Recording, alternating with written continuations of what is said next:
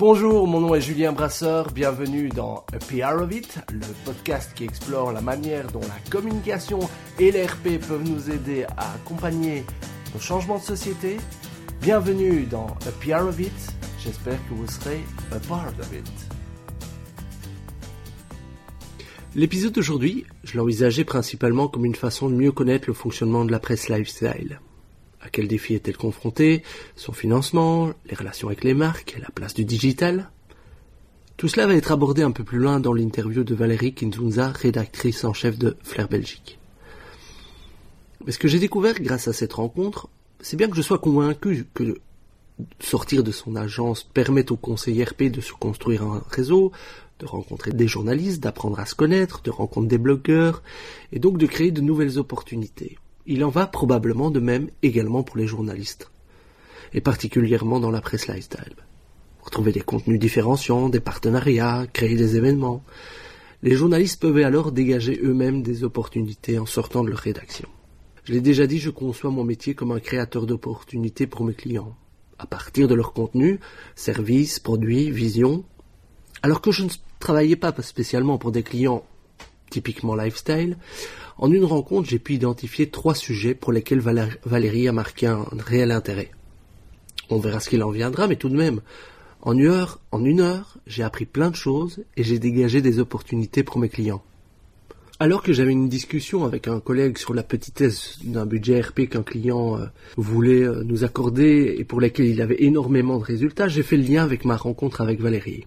Le plaisir que j'y ai pris, les choses que j'ai apprises et les opportunités que j'ai pu créer avec elle je me suis dit que pour que notre métier prenne toute sa valeur et tout son sens, il valait peut-être mieux moins évaluer le potentiel financier d'un client que les rencontres et les opportunités qu'il va nous permettre de dégager.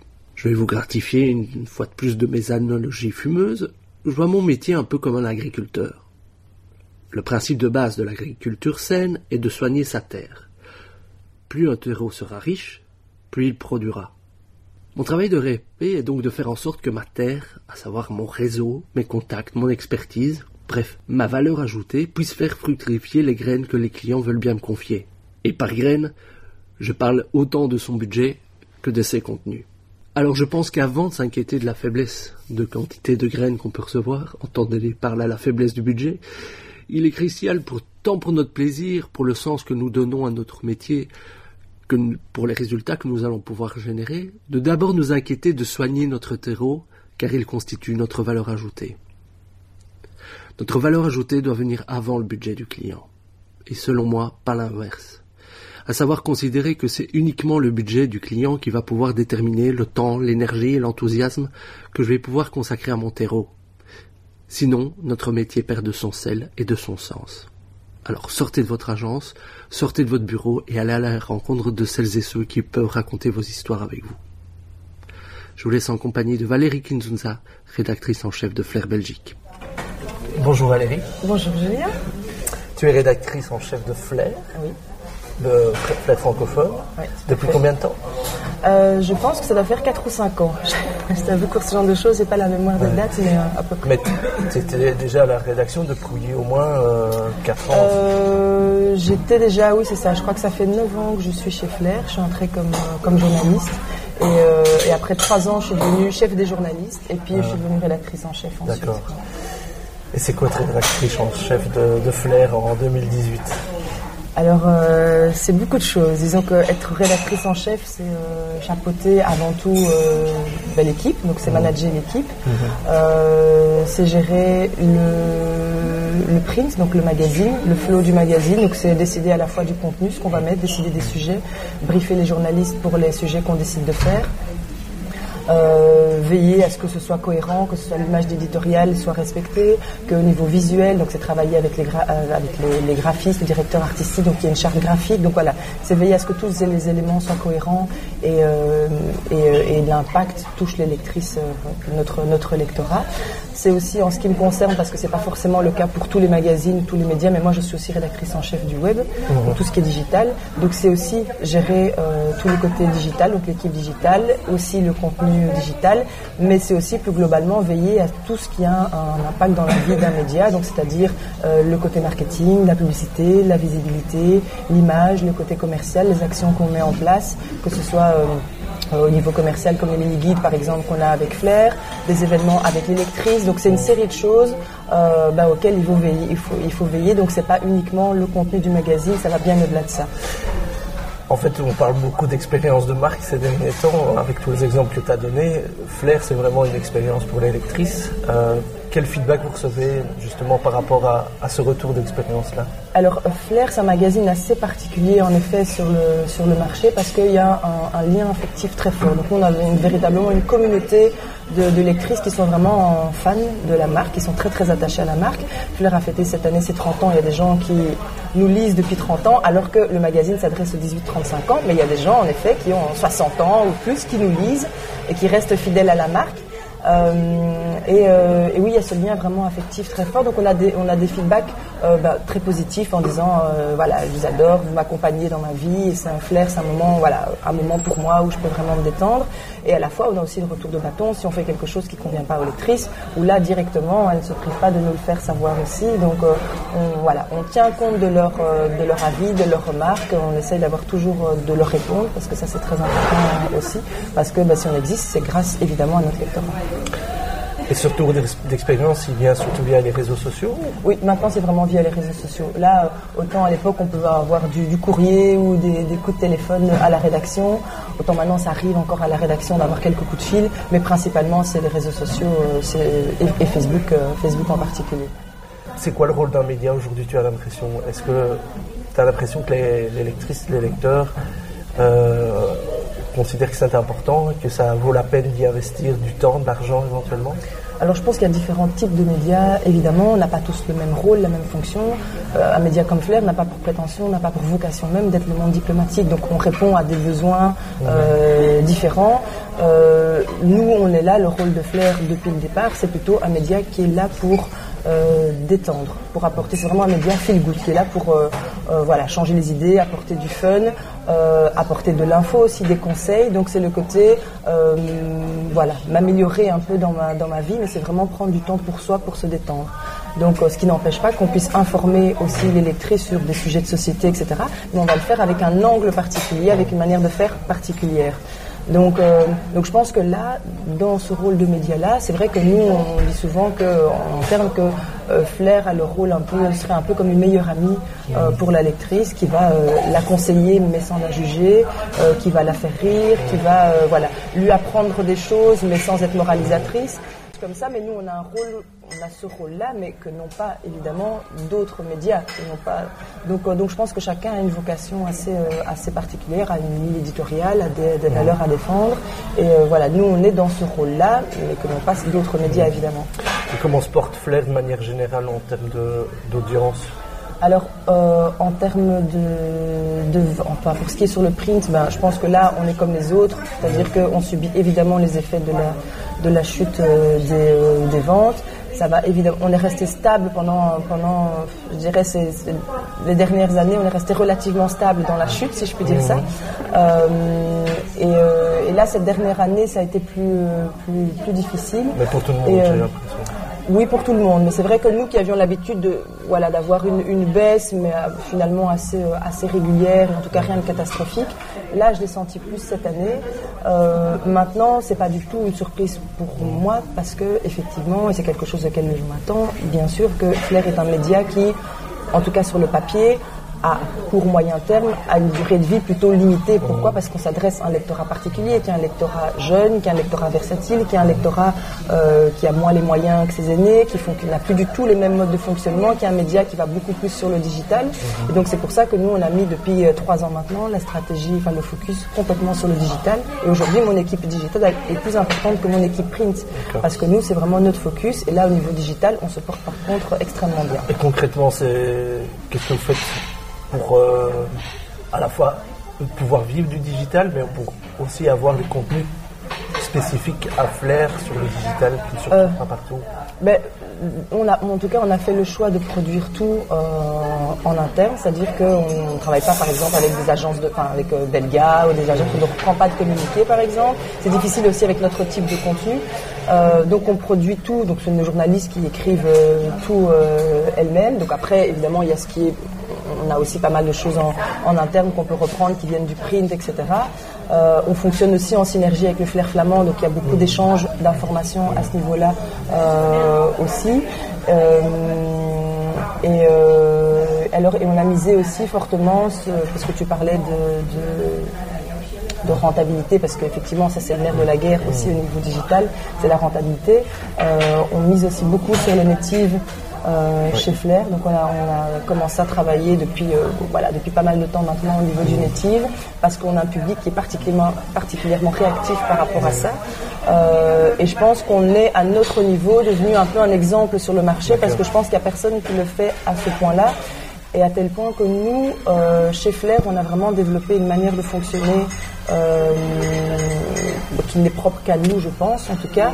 C'est-à-dire qu'on euh, travaille vraiment en synergie avec euh, la, régie ou les commerciaux de, de Sanoma.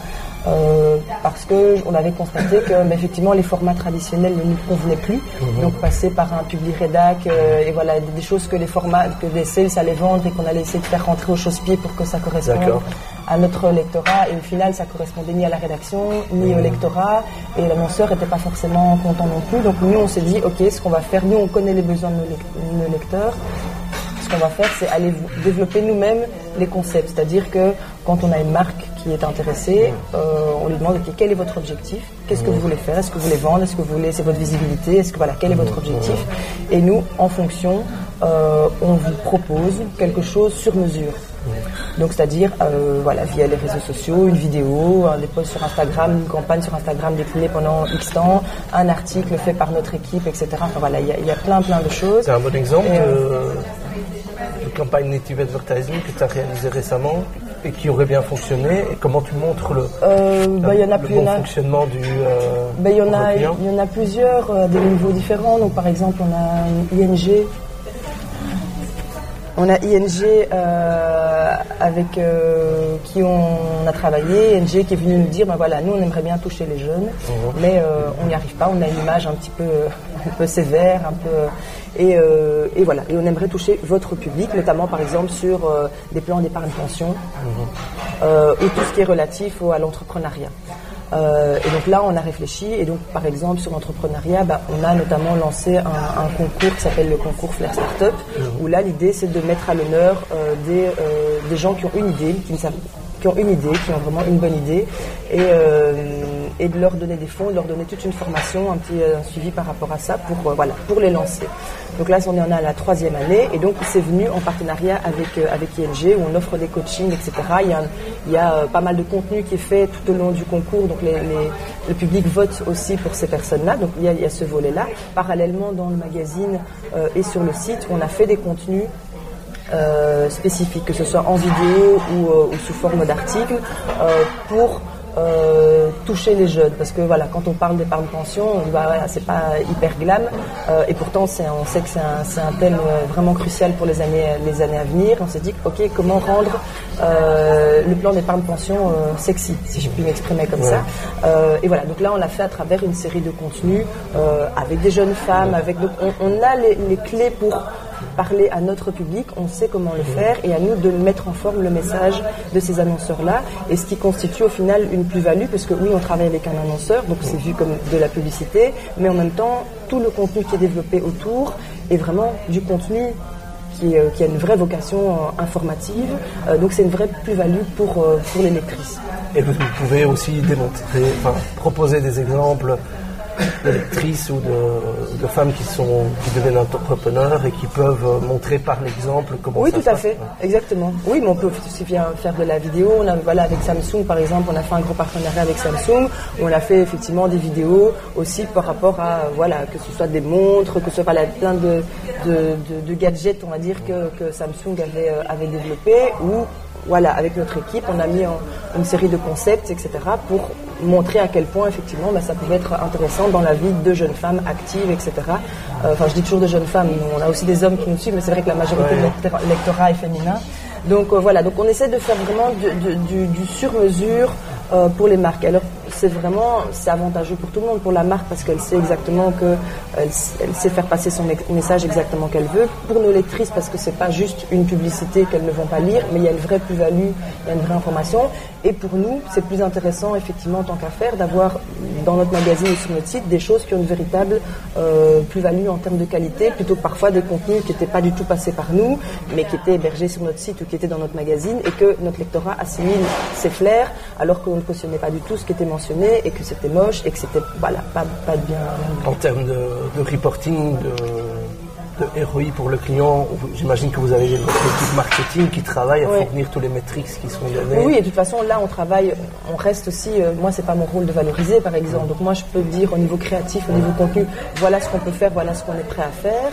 Euh, parce qu'on ne fait pas tout non plus, on reste quand même des journalistes, donc il y a aussi des limites. C'est pas parce qu'on va travailler avec des marques qu'on va faire n'importe quoi euh, non plus. Il y a des choses qu'on n'est pas prêt à accepter non plus. Euh, et ensuite, ce sont les sales qui vont valoriser et qui vont vraiment travailler aussi avec la, marque. Donc nous, c'est vraiment au niveau concept. créatif et effectivement bah, après ce sont les, les sales les commerciaux qui vont faire le travail de reporting etc avec avec la marque et ça se passe très bien parce que la plupart des marques avec lesquelles on travaille on travaille avec nous bah, reviennent continuer à travailler avec nous. Donc, euh, en termes de retour euh, justement de, vos lectrices sur ces opérations-là, est-ce que vous avez l'impression que c'est accepté de manière euh, sans problème par les, par les lectrices ou il y en a qui disent oui, vous vous compromettez, vous faites beaucoup plus de pubs, c'est est-ce que vous avez toujours votre indépendance? Est-ce que vous avez ce genre de feedback ou pas? On a un feedback plus ou moins indirect parce qu'effectivement sur les réseaux sociaux, si on poste une vidéo qui est faite avec un partenaire, etc., ben, forcément les lectrices vont réagir directement. Mais la plupart du temps, il n'y a aucun commentaire par rapport à ça. Elles vont parler de, je sais pas moi, si la journaliste a fait un truc, elles vont parler par rapport à la journaliste, par rapport à une erreur, par rapport à quoi que ce soit. Mais il n'y a aucun, aucun feedback par rapport à la, la marque. Donc je pense qu'elles ne perçoivent pas elles perçoivent plutôt le, contenu, le message qui est délivré, mais pas le fait que ce soit en partenariat. Parce que par ailleurs, on ne s'en cache pas. Hein. Je veux dire, c'est euh, clairement c'est Flair avec euh, Samsung ou Flair avec euh, Biotherm, peu importe. Donc c'est clairement identifié. Et on a fait récemment une, une grande enquête, mais dont j'ai pas encore les résultats. J'aurai les résultats dans un mois. Mais parallèlement à ça, on a fait une session avec quelques lectrices qui sont fans de Flair, voilà, dans un petit groupe là avec modérateur. Et, et là, en effet, moi, j'avais demandé qu'on leur soumette des, euh, de, ce qu'on a fait du contenu qu'on avait fait en partenariat avec une marque, mais dans le magazine. Et, euh, elles trouvaient ça super. Mais elles ne se sont absolument pas prononcées sur le fait qu'il y avait une marque. Elles n'ont même pas perçu ça. Donc elles ont vu uniquement le visuel, le fait qu'il y avait beaucoup de conseils, etc. Ah. Qu'elles apprenaient beaucoup de choses, qu'elles trouvaient que les pages étaient très jolies, alors que c'était clairement identifié au-dessus que c'était en partenariat avec une marque. Mais ça, ça c'est complètement zappé. Donc je pense que c'est des choses que nous, on perçoit parce qu'on travaille dans ce domaine-là en tant que média, qu'on est attentif à tout ça, mais qu'un un lectorat lambda, je dirais, euh, va être attentif plutôt, euh, voilà, côté euh, layout, la, mise en scène, le contenu, etc. Mais n'est pas spécialement attentif. En tout cas, notre public n'est pas n'est pas attentif. Pour ces opérations-là, c'est qui vos interlocuteurs? C'est les marketing managers, c'est les PM, c'est les agences Ça dépend un peu. En général, soit c'est les, les marques en direct. Euh, et donc les responsables marketing des marques généralement, ou alors en effet des, des PR. Mais le plus généralement, c'est les responsables marketing des, marques, parce que soit ça vient via la régie, enfin via chez Sanoma, et ils viennent chez nous en disant voilà telle marque aimerait que, et on travaille comme ça. Euh, soit parfois, mais c'est plus rare, ça peut être au contact de, en effet, d'un RP que moi je vais croiser dans un événement par exemple, et en discutant, on se rend compte que tiens ça, ce serait intéressant pour tel truc, et alors ça peut se passer comme ça. Mais euh, généralement, c'est plutôt en direct avec le marketing. Outre le native advertising, vous avez d'autres nouveaux formats qui sont en train d'arriver ou est-ce que ben, on essaye en tout cas euh, chez, chez Flair, comme on sait qu'on voilà, on a un média plus, euh, plus sensible, je dirais, euh, vu la nature de notre l'âge, la nature de notre public. nous, ça fait déjà quelque temps qu'on a essayé de trouver de nouvelles sources de, de, rentabilité, d'essayer de diversifier. L'idée étant que Flair ne soit plus ne soit plus qu'un média, mais devienne une marque à part entière. en se disant la clé de notre survie, c'est ça, c'est qu'on devienne une marque, euh, une marque média, mais avec aussi, ben, il y a en effet, on a un magazine, on a un site, on a des réseaux, mais on a aussi des événements euh, et on a plein de choses. C'est pour ça qu'on a notamment développé le Flair Shop. Mhm. Euh, qui permet en effet sur un article de d'acheter directement des vêtements. Donc on travaille avec des programmes affiliés, mais comme voilà, on a toute une partie effectivement lifestyle, etc. Ben voilà, les lectrices, tiens, tiens, ça c'est super, ça vient d'où? Euh, Ben voilà, elles, peuvent directement euh, être, euh, en cliquant dessus, ben, être dirigées vers le site par exemple avec lequel Et il y a un markup qui est pris sur sur la vente éventuelle. Oui, tout à fait. Il y a des voilà, ça, ça, dépend des partenaires, mais effectivement il y a un système de il y a un système de commission de commission et, et voilà. Donc ça c'est quelque chose qu'on a développé. Ben, on a les guides qui existent maintenant depuis depuis longtemps, mais qui continuent à fonctionner aussi et qui restent quand même une, plus-value, quelque chose de fort sur lequel on mise, euh, on mise beaucoup. Euh, et alors il y a aussi une série d'événements qu'on essaye de créer qui rapportent euh, aussi de l'argent, qui sont à la fois des événements qui sont là pour fidéliser, pour faire vivre la marque, la marque, la marque Flair toute une série d'autres projets sur lesquels on travaille, mais voilà, j'en dirais Une expérience de marque, comme on, en revenait tout à l'heure. quelle est ton expérience avec l'ERP euh, Ben, écoute, bonne. Moi, en général, j'ai des, bonnes relations. Euh, j'essaye aussi, il y a, il 2-3 ans, j'avais une, position un peu différente, c'est-à-dire que je, ne sortais jamais de la rédaction. Euh, j'étais vraiment voilà, dans la rédaction, et voilà, c'est les journalistes qui, euh, sortaient de la rédaction. Et puis, je, me suis dit, il y a 2-3 ans, il faut que je, même si j'ai beaucoup de travail, même si j'ai beaucoup de réunions, il faut que j'aille aussi à des événements, il faut aussi que j'aille, parce que c'est le lieu de rencontre aussi avec des RP avec les marques et ça permet justement de les voir en direct, de discuter avec eux, euh, autre que par le biais de mail, etc.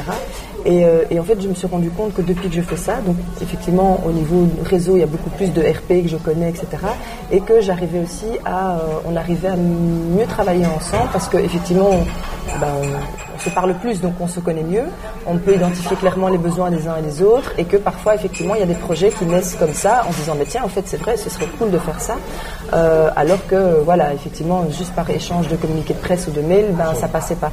Et je me suis rendu compte qu'il y a beaucoup de choses qu'on a pu faire ou que j'arrive à faire maintenant parce que je connais les RP, je sais comment ils fonctionnent et euh, ben, je sais de quels clients ils peuvent s'occuper, ce qui les intéresse aussi eux, et, euh, et voilà. Et donc maintenant c'est pas rare que j'appelle directement, enfin j'appelle un RP en disant écoute, j'ai une idée pour ça, est-ce que tu penses que ça pourrait intéresser un de tes clients?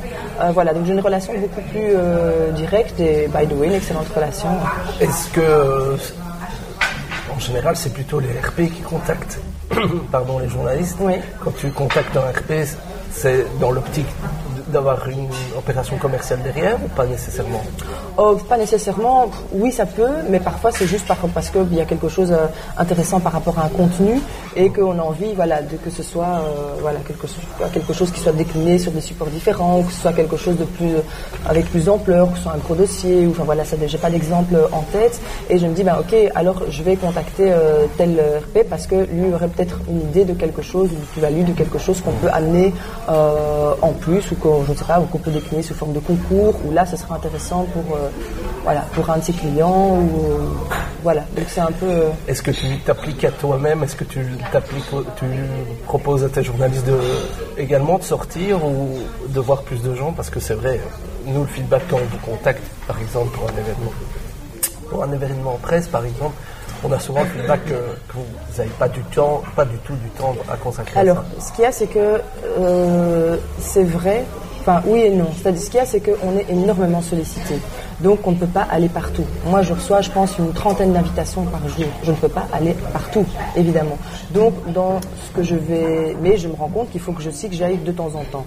Euh, mais j'ai beaucoup de travail, j'ai aussi une vie de famille que je veux privilégier aussi, donc il faut que je fasse des choix.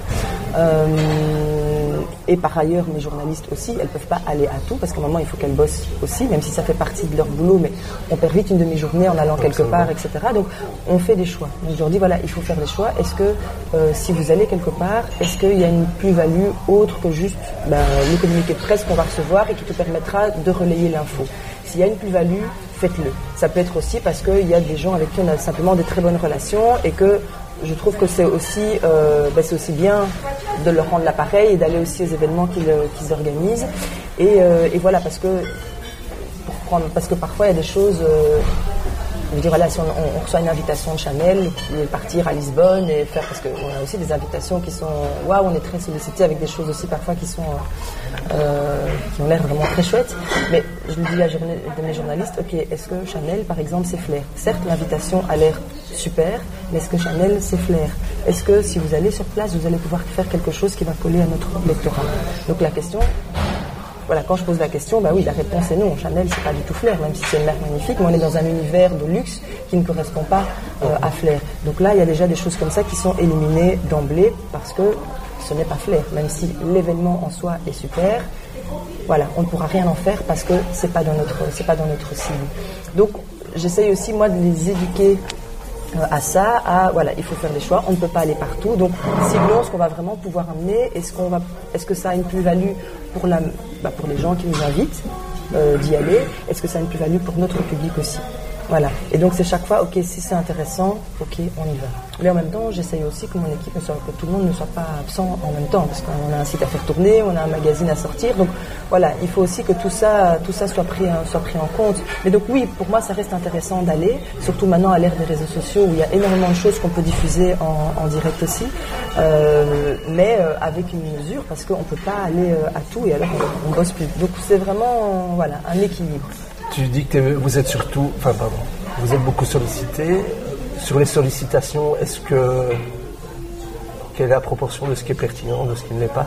Euh, oui, mais c'est vrai que parfois, euh, moi je suis quelque chose qui m'étonne souvent. Euh, c'est pas propre évidemment à tous les RP, que les choses soient bien claires, mais je suis étonnée parfois du manque de, même de plus en plus, du manque de connaissance des médias euh, de certains RP.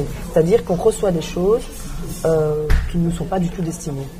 Et je, me dis soit le RP fait mal son boulot parce que ben voilà, il devrait mieux cibler et savoir à qui il s'adresse, euh, soit il y a un véritable souci parce que si je reçois, je moi, quelque chose qui est destiné aux plus de 60 ans, euh, je vois pas l'intérêt. Je ne vais évidemment rien en faire. Et quand vous avez des RP qui vous appellent en disant est-ce que vous avez bien reçu Je dis oui, mais ça ne me concerne pas. Donc moi j'essaie de répondre, mais maintenant là ça ne me concerne pas. Donc j'estime que là c'est à vous de savoir quand même à quel média vous vous adressez. Donc je trouve qu'il y a une méconnaissance euh, parfois. Donc je pense qu'on doit être dans des mailing lists et qu'ils envoient toute la mailing list sans cibler. Et ça, ça m'embête parce que je trouve que c'est leur rôle aussi de savoir dans une certaine mesure il y a moyen de cibler euh, les infos et qu'on n'est pas dans un package comme ça à, qui on envoie tout. Pour vendre, un, pour vendre un sujet à flair, comment est-ce qu'il faut faire euh, non, ben, il faut déjà que ce soit flair, il faut que ça soit intéressant pour nous. Après, il n'y a pas de, il a pas de, oui, c'est ça, il faut que ce soit intéressant. Il n'y a pas de, recette précise. Il y a des, choses que je reçois qui sont euh, hyper mal torchées. Je me dis, mon Dieu, comment est-ce qu'à notre époque, on peut encore envoyer un communiqué de presse comme ça? Après, l'info qu'il y a dedans m'intéresse, donc je vais prendre contact parce que juste ça m'intéresse. Mhm. Mais je me permettrai gentiment de dire, écoutez, si je peux me permettre, ce genre de communiqué, ça, voilà, ça va finir à la, ça va finir à la poubelle. Donc voilà, faites attention aussi à qui vous communiquez. Donc euh, et puis il y a voilà les gens à qui, qui personnalisent euh, aussi leur, euh, leur mail. Je me doute que ça demande du temps et que c'est effectivement des formules. Euh, voilà. là, ça fonctionne aussi parce que, ben, effectivement, on se sent plus appelé personnellement et, donc là, j'accorde aussi un autre crédit à ça. Donc ça dépend, ça dépend un peu. Ça dépend vraiment simplement de la. Mais souvent, ce qui fait la différence, c'est juste l'info. C'est juste voilà, le fait que ça m'intéresse ou que ça m'intéresse pas et que c'est bien pour Flair ou pas. Est-ce que dans ta rédaction, il y a encore des journalistes qui ont une spécialité Oui. Euh, beauté, mode. Beauté, mode. Euh, on a aussi en multimédia, euh, experts en multimédia. La plupart sont très polyvalents, donc, mais il y en a qui sont plutôt. Après, quand on choisit des sujets, je sais exactement à qui je peux les confier. Voilà, euh, je sais que si je veux faire quelque chose qui est plutôt, j'en sais rien, moi, lié à tout ce qui est euh, corps, sport, euh, fitness, minceur, enfin, voilà, ce, genre de choses, je sais à qui je peux les confier. Si on va faire un sujet plutôt société, je sais aussi à qui je peux le, confier. Donc elles ont, certaines ont des spécialités par leur centre d'intérêt, par l'expertise qu'elles ont développée au fur et à mesure des années, et il y en a qui ont aussi un voilà, qui sont aussi très polyvalentes, mais qui ont voilà, des, affinités plutôt avec un certain domaine et qui sont, euh, d'ailleurs, c'est pas parce qu'on travaille chez Flair que tout le monde aime forcément la mode et la beauté. Et j'en ai dans mon équipe qui, là, la mode et la beauté, c'est pas du tout leur truc et qui sont vraiment euh, plutôt portés sur des sujets de, vraiment des sujets de société, de l'actu, etc. 2017 ayant été une année difficile pour le droit des femmes, il m'a semblé intéressant d'interroger Valérie sur la manière dont Flair s'est emparé de nombreuses affaires de harcèlement sexuel qui se sont mises à l'agenda médiatique. Et surtout comment l'électrice y avait réagi. On retrouve Valérie Kinzurza. Euh, J'aurais dû le lire, tu me diras. Euh, alors on l'a traité de manière euh, impliquée, mais pas trop. C'est-à-dire qu'on euh, on s'adresse à un public féminin, donc évidemment tout ce qui touche à des thématiques féminines, tout ce qui touche à aux droits des femmes, à l'intégrité de la femme, etc. Ça, ça nous interpelle et on est les premières à, à monter au créneau. Après, on est très euh, euh, à, défendre en effet les droits des femmes on est euh, féministe mais pas militante. C'est-à-dire que voilà, on, a, un public qui va jamais monter euh, sur les barricades, euh, mais qui est très concerné. Donc là, on y à, passer des infos. On n'hésite pas non plus à donner notre avis, mais voilà, à, rester dans la mesure. On n'est pas là non plus pour faire du. Euh... C'est un sujet touchy. Est-ce que tu as l'impression que vos lectrices vous ont suivi sur justement cette position que tu euh, où ça a suscité beaucoup de débats sur euh, les réseaux sociaux? C'est assez compliqué parce qu'on a, un public euh, populaire, enfin populaire au bon sens du terme. Hein. mais donc, on, et donc on se rend compte qu'il y a euh, effectivement dans, les, dans ce que relayent les gens, bon, effectivement sur les réseaux sociaux aussi, ceux qui s'expriment généralement, bon, voilà, c'est pas, euh, c'est pas forcément le meilleur non plus. Euh, et donc on a, euh, on a des gens, on, a un public assez, euh, assez assez antinomique parfois, je trouve, parce que autant elles sont très généreuses et elles sont volontiers à, à, à défendre en effet les droits des femmes, autant et à être très ouvertes, à être très curieuses, à être très ouvertes par rapport aux autres, etc.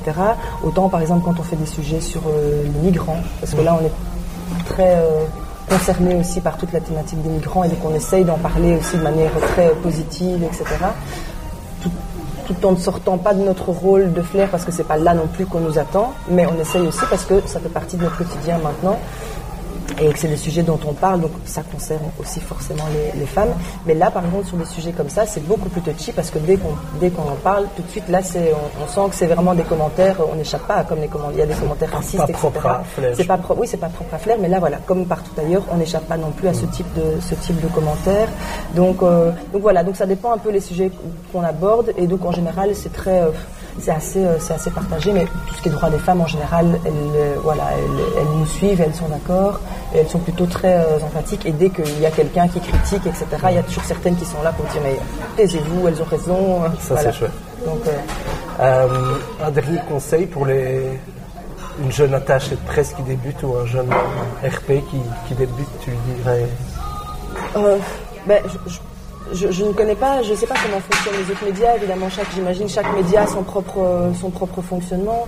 Euh, moi, je trouve que, euh, même si c'est vrai qu'on peut être rabroué, je trouve que c'est chouette de prendre son téléphone et d'appeler en disant voilà, je vois la lutte et de et de, créer une occasion pour se rencontrer. Après, je suis tout à fait consciente du fait qu'on peut être rabroué aussi parce que on est tous débordés et que voilà. Mais généralement, quand on vient à notre rencontre, euh, moi, je refuse rarement de rencontrer euh, quelqu'un. Après, il ne faut pas être harcelant non plus, mais je pense que ça vaut la peine parce que effectivement, les, enfin voilà, les, les communiqués de presse, etc. Honnêtement, on en reçoit tellement qu'il y en a qui on prête une attention distraite et c'est pas du tout par méchanceté. Moi, il y a des, mails parfois que je ne vois pas et donc après on me relance et je dis ah, mais désolé, j'avais pas vu l'invitation, sinon j'aurais répondu. Mais vraiment dans le dans le flot que je reçois, bah, il y en a qui échappent à mon attention et que voilà, à un moment c'est trop. Donc on dit quelqu'un qui prend la peine de m'appeler euh, ou euh, que je vais rencontrer quelque part, moi, je suis toujours content de dire ah bah tiens, en effet c'est toi, on s'est envoyé des mails, etc. Ça fait X années que je connais ton nom, mais on s'est jamais vu. Et ça me fait plaisir sincèrement de rencontrer les gens, et c'est là que on, ça nous permet de dire ok mais qu'est-ce qui vous intéresse vous, qu'est-ce que vous recherchez, quelles sont les marques que tu représentes, voilà quel est l'intérêt? Et euh, comment on peut bien travailler? Est-ce qu'il y a des choses qu'on peut éviter? Comme ça, ça fait gagner du temps aux deux. Donc je pense qu'il y a ce côté essayer de provoquer une occasion de se, de se rencontrer ou tout simplement mais venir à notre rencontre parce que c'est vrai que si les journalistes viennent pas chez vous, bah alors venez venez chez nous, proposez de venir chez nous. Et là, en un coup, vous pouvez rencontrer plusieurs journalistes. Et généralement, bah, ça, ça passe très bien. C'est vraiment un bon moyen de se. C'est bien noté. Dernière question, tu écoutes des podcasts? Pas beaucoup, j'avoue. Mais j'ai écouté, euh, j'ai écouté euh, le tien récemment. Et, euh, et non, sinon, c'est plutôt des musiques, des trucs, des podcasts de musique. D'accord. Merci beaucoup. Pas spécialisé. Avec plaisir. À bientôt.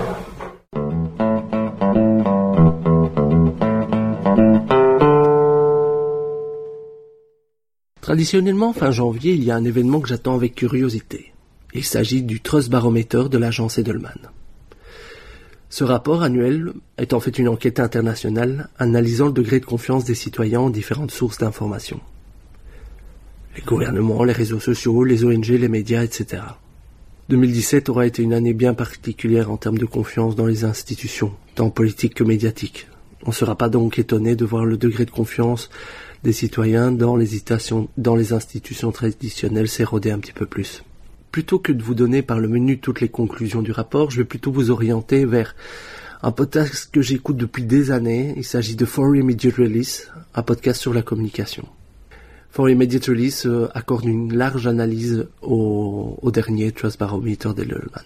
Je vous donne tout de même une bonne nouvelle pour les RP. La confiance globale envers les journalistes a augmenté globalement de 5%.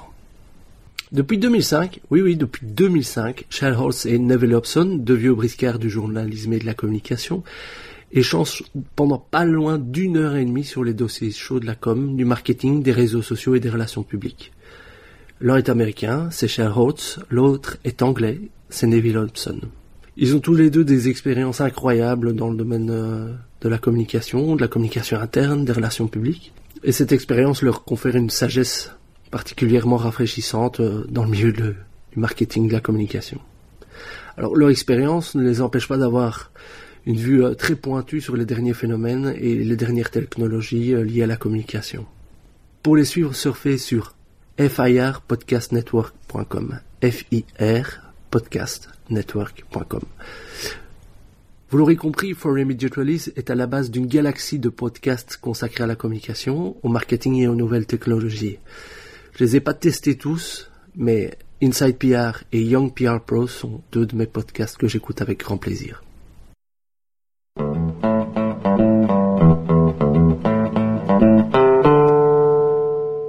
Merci d'écouter Happy Laissez-moi vos commentaires via facebook.com slash podcast ou via Twitter arrobase underscore podcast. Pour m'encourager à aller dire à iTunes combien vous aimez ce podcast avec 5 étoiles de préférence. Merci et à très bientôt.